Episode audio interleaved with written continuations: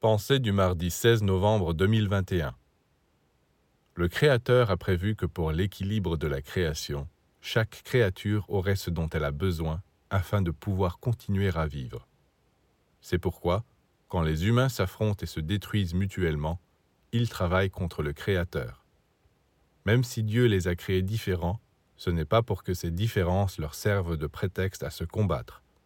Et personne n'a le droit de se servir de Dieu pour justifier sa haine d'une race, d'un peuple, ou son désir d'asservir une classe sociale. Tous les êtres vivants sont sortis de Dieu, et il souffre de les voir s'entre-déchirer.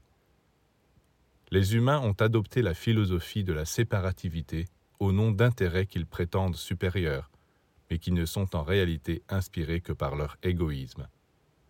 La défense de ces intérêts-là, parce qu'elle va contre ceux de la création en son entier, les entraînera à la ruine. Oui, les véritables intérêts des humains se confondent avec ceux de la divinité. Seule la rencontre des intérêts de l'homme et des intérêts de Dieu produit des bénédictions pour tous.